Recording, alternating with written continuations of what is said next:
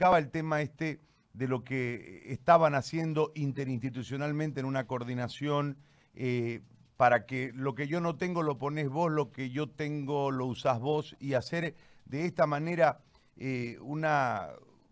un acuerdo que le permita a Tarija, a la gente de Tarija, eh, tener una contención que me parece la van logrando. el balance de todo esto, las acciones tomadas, me parece que ustedes pueden transformarse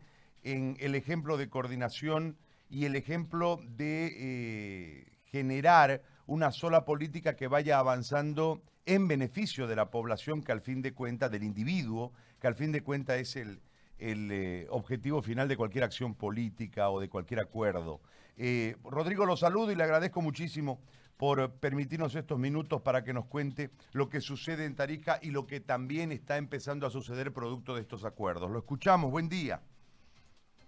Gary, buen día, un saludo para todo tu equipo, un saludo a Santa Cruz y al país. Bueno, en primera instancia eh, estuvo claro que eh, el inicio de confusión que se generó en el país entre entrar al combate al coronavirus y terminar abruptamente un ciclo político electoral eh, generó bastantes distanciamientos, yo creo, en varios puntos de la patria. Eh, por suerte en Tarija eh, hay algún personal más allá de algunos que intentan hacer política de todo y nada, que comprendieron que la prioridad uno era la vida y que nos dimos eh, diferentes responsabilidades. Y en esto te quiero dejar muy en claro que tanto con el municipio que tiene una otra tendencia o la gobernación u otros espacios, como puede ser comprender las verdaderas necesidades del sector médico,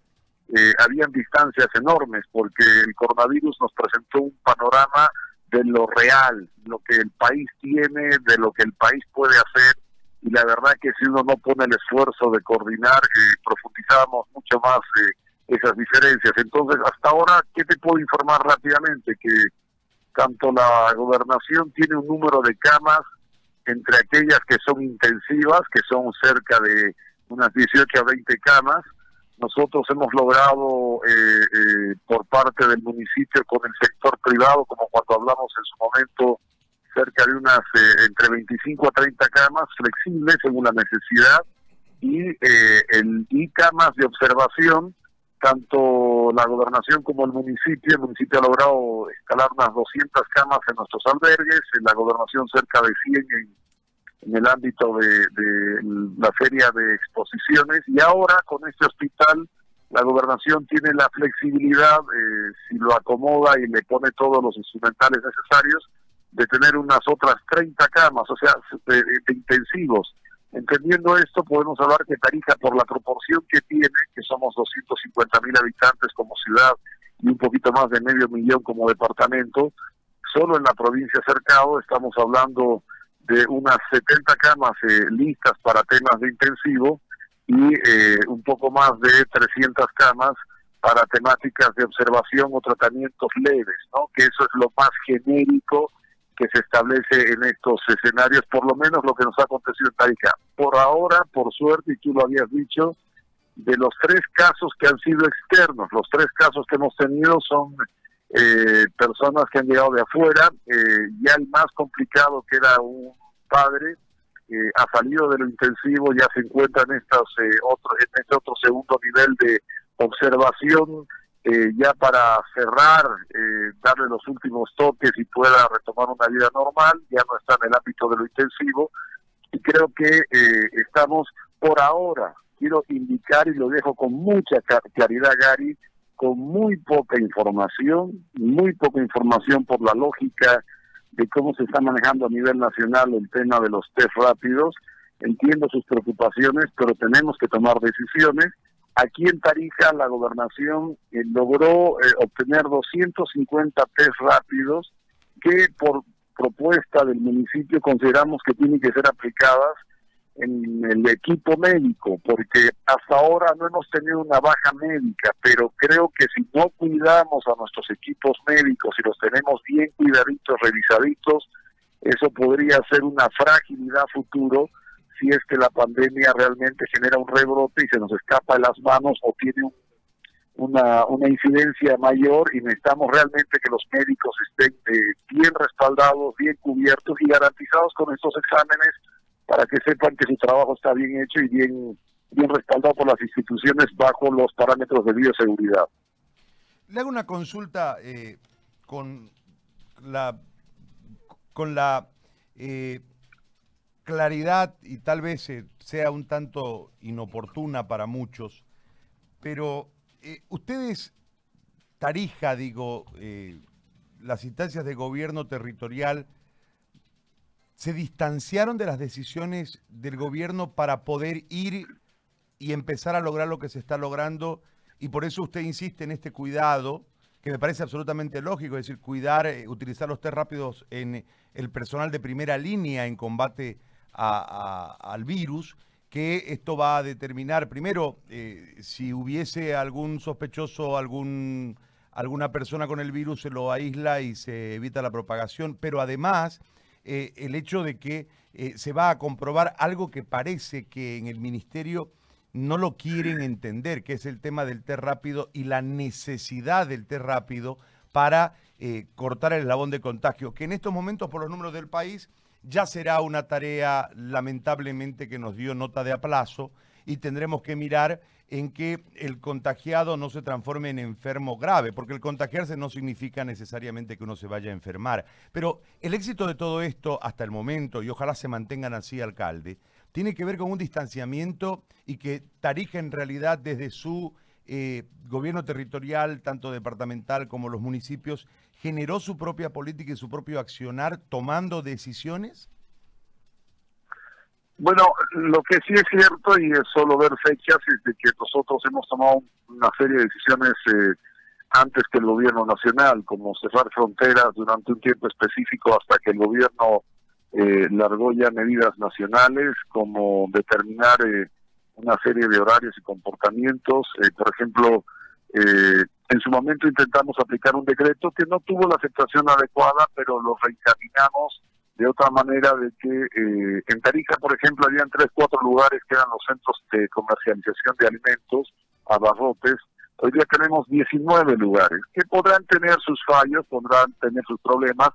pero conlleva la filosofía de que si estás en casa, tienes que moverte lo menos posible de casa. Entonces tus compras, tus cosas tienen que ser tanto en la salud como en los alimentos, como en los servicios, eh, lo menos posible. Entonces han tomado una serie de medidas, tanto en el ámbito de movilizar lo menos posible a los ciudadanos, eh, restarle, ya habían habido bonos nacionales, el departamento dio otros bonos y nosotros como municipio nos complementamos con otros bonos, por ejemplo, que seguramente se han hecho en otros lugares del país, como no pagar la luz pública, aseo y otros temas para que se sumen a la serie de beneficios que tanto el departamental o, la, o lo nacional se se ha dado en función de la economía. Pero hay algo que nos preocupa, Gary, y sería bueno con el alcance que tienes tú y las reflexiones que haces eh, a través de tu medio. Ayer nosotros tomamos una, una posición eh, eh, bastante fuerte en el sentido de que se cerraba el 27 de abril el, el cierre de listas para el traslado de con ciudadanos en el ámbito nacional de municipio a municipio. Entonces nosotros eh, pedimos que este decreto que es el 4222 se genere un aplazo, no, una, no, no, suspender el traslado, pero sí un aplazo en los tiempos porque te doy un solo ejemplo. Eh, el protocolo a nosotros de qué hacer,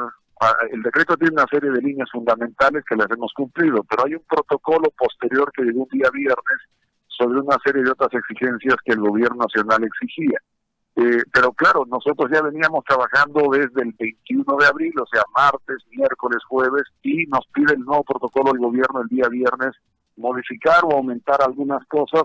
sobre mil personas, menos un poquito más de mil personas que han solicitado trasladarse a otras ciudades. ¿Cuál es el problema? Que, eh, a ver, si Rodrigo Paz está de viaje y fue el día martes o miércoles de la anterior semana,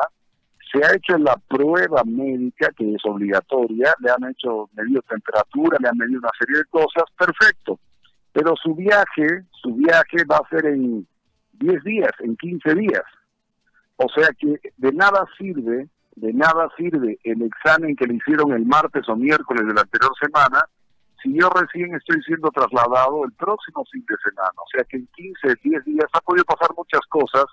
y ese es un fallo ya de procedimiento, del protocolo tanto nacional eh, como de la medida del decreto, que pone en riesgo a las personas que van a viajar. Ponte el caso que uno de los que viaje de Tarija, en esos 15 días después de haber sido examinado, el hombre estaba bien, la persona o la mujer estaba bien, pero empieza a dar signos, se sube al, al, bus o al sistema de traslado que vaya a poner el gobierno nacional, no solo pone en riesgo al grupo de personas con las que está yendo, sino también pone en riesgo a la ciudad donde está llegando. O sea, hay una serie de cosas que hay que eh, mejorar y lo que hemos solicitado es que se postergue un par de días, unos días más, para mejorar el control médico de aquellos que van a viajar. Y eso es fundamental hacerlo porque si no vamos a estar eh, redistribuyéndonos tal vez casos de enfermos a diferentes destinos. Y pongo el ejemplo y cierro con esto y gracias por tu tiempo, es que Tarica ha hecho un trabajo muy fuerte de controles, de controles eh, eh, de frontera en la provincia cercana, hemos hecho unos controles muy fuertes con diferentes instituciones y eh, este traslado nos puede significar que lleguen cerca de mil a mil quinientas personas que no tenemos ninguna garantía si en su origen, en el municipio de origen, se han hecho las previsiones o controles médicos adecuados para que no lleguen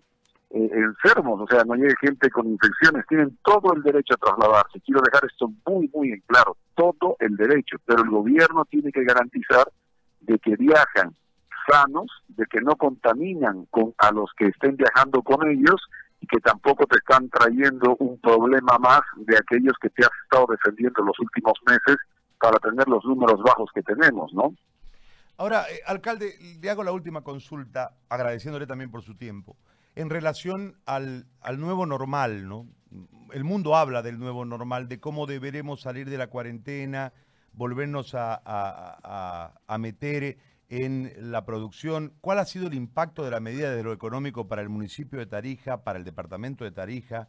¿Cómo piensan reactivar? Hay discusiones si hay que volver a la oficina, no volver a la oficina, si trabajar ocho horas, trabajar menos, si sacar grupos, si eh, los grupos de riesgo eh, definitivamente aislarlos hasta que bajen los niveles de contagio. Eh, en fin, hay, hay un montón de, de cosas que suenan, suenan, suenan, pero en realidad hay una incertidumbre general de cómo vamos a retornar. A esto sumémosle los problemas económicos que nos ha originado esta situación más el pánico colectivo reinante en la ciudadanía, no solamente de Bolivia, sino de gran parte del planeta. ¿Qué, han pensado en eso, alcalde? Bueno, en eso estamos eh, reflexionando, pero hay algunas cosas que te puedo decir en lo personal. Primero, por eh, el hecho de que yo normalmente en las mañanas estoy eh, hasta las 2, 3 de la tarde en la ciudad trabajando en diferentes aspectos con los diferentes proyectos y planes de contención pero uno va detectando algunos temas porque ha cambiado la condición de opinión o de reflexión con el vecino y la vecina. Por ejemplo, un tema fundamental, el nivel educativo en Bolivia, paupérrimo. Ya lo sabíamos, sí, pero desde que se han generado en algunas instituciones plataformas para ver el hecho de que los chicos vayan estudiando desde sus casas, no se ha dado en todos, pero que en algunos sí se ha podido, uno como padre está ya, por ejemplo, en las tardes, a partir de 3, 4 de la tarde que yo llego colaborando a sus hijos, y el nivel de formación y educación es paupérrimo, o sea, realmente deplorable como país, y con eso ya entiendes que vas a tener una clase trabajadora a futuro, una clase intelectual, una clase eh, de poder, eh, un, una, un recurso humano, si se entiende de esa manera, realmente con un nivel muy, muy bajo, y ya de hecho estás eh, castigando a tus hijos a futuro a ser partícipe de un país con muy poca capacidad de competitividad con otras naciones. Segundo, eh, eh, todo ese discurso antiglobalizador más bien se va a profundizar mucho más para saber exactamente en qué nos queremos globalizar, o sea, qué son los temas a globalizar y qué temas no son a globalizar y qué temas son fundamentales para tener un autosostenimiento eh, en temas como barbijos. O sea, es increíble que si bien el causante de todo este pleito eh, eh, por una sin querer queriendo, como dice el Chapulín, ha sido eh, la China, sigue siendo la China la que genera el 70% de los barbijos a nivel mundial. Y algunos llegan bien, otros llegan mal, pero no importa, sigue siendo el 70% de los barbijos. O sea, Bolivia no produce, no produce Alemania en las cantidades que se podrían decir que son sostenibles para cuidar a su gente. Entonces la salubridad en todos los sentidos se ha vuelto un eje central. Otro aspecto fundamental, Gary, el tema de los tiempos. Eh, nos ha enseñado de que se pueden hacer cosas de forma mucho más eficientes, por ejemplo, en el municipio, eh, con una teleconferencia o, videoconferencia a través de los diferentes sistemas, que estar eh, con los tiempos entre el traslado y reuniéndose, y somos mucho más eficientes en las reuniones en el tiempo corto para tomar decisiones. O sea, han habido muchos cambios enormes. Y el sistema económico también va a tener que cambiar, porque si te pones en el espectro mundial, eh, querido Gary, perdona que no te hable tan puntual de lo tarigueño, pero es de alguna manera hablar de lo tarigueño, eh, va a generar un cambio sobre qué miras va a tener eh, eh, países tan grandes como los Estados Unidos y si, se, si seguirá contemplándose solo en, los, en China como un aliado productivo o los latinoamericanos tenemos una oportunidad única de introducirnos con seriedad, evidentemente, con normativa, para hacer eh, eh, esa mano de obra, pero después esa mano intelectual, ese, ese recurso intelectual, para compartir mercados, compartir una serie de cosas y generar productividad, porque como mercado interno no nos alcanza, o sea, con lo que tenemos como consumidores en Bolivia no alcanza para generar riqueza y repartir esa riqueza. Entonces tenemos que generar alianzas para establecer mayor riqueza. ¿Qué tipo de riqueza vamos a establecer, generar? Y de ahí en más repartir internamente. En Tarija puntualmente, la industria más grande que tenemos en Tarija fuera, fuera de los hidrocarburos es eh, la vinculada a vinos, uvas y cinganes y ha tenido un impacto enorme, no solo por el contrabando, por la caída de precios de la Argentina, sino a su vez también eh, eh, porque claro, el consumo en este escenario ha cambiado por las normativas de la cuarentena. Entonces va a haber una readecuación. Yo no, no creo que sea el fin del mundo, es un golpe muy duro, pero nos va a dar la oportunidad de una reflexión y de una eh, necesaria y agresiva decisión de que la economía no es la misma del pasado, de aquellos que manejan la economía con una mentalidad de, del pasado, no, no sé si estarán de acuerdo acorde a las nuevas variables de desarrollo que se están estableciendo y es una gran oportunidad, con mucho sacrificio, para que Bolivia se reacomode luego de tantos años de un discurso ideológico eh, que nos ha cerrado puertas en muchos lugares es una gran oportunidad para Bolivia para reabrir puertas, ofrecerse como un aliado sólido, pero además también para que formemos a nuestros hijos, a nuestros estudiantes y dediquemos mucho, mucho tiempo e inversión a la educación. Esto es fundamental, se repite siempre, pero ahora sí que es notorio y Dios nos está dando una oportunidad para cambiar ese ese curso del destino que nos estaba llevando a una catástrofe total. Una cancha de fútbol no es un hospital, así de claro y ahora nos lo hemos descubierto. Un hospital es un hospital y un hospital necesita médicos, instrumentos, necesita gente que lo sepa administrar bien y que sea competitiva para darle un buen servicio a su pueblo. Muy bien. Alcalde, le agradezco muchísimo por el tiempo y por este diálogo. Un gran abrazo y felicidades por el trabajo hasta el momento. Ojalá lo sigan manteniendo y que eh, puedan seguir luchando de esta forma eh, coordinada, con vicisitudes como siempre, pero creo que dentro de todo han mantenido una, una situación de mucha estabilidad, de una eh, agradable estabilidad eh, en Tarija. Le agradezco mucho. A, a, vos, Gary, y una sola cosita, Gary, no se olviden del tema este del desplazamiento para que como periodistas se consulten qué decisión están tomando, porque sería bueno, ustedes tienen una repercusión nacional, eh, son parte de una ciudad la más importante productivamente hablando del país, y creo que es importante saber quién sale de Santa Cruz y quién llega a Santa Cruz y en qué condiciones. Esto es fundamental. Un fuerte abrazo, Gary. Gracias, muy amable, alcalde. Gracias por eh, este tiempo. El alcalde de Tarija, Rodrigo Paz Pereira, tiene razón en eso de cómo van a ser, porque se van a abrir las fronteras departamentales, ¿no?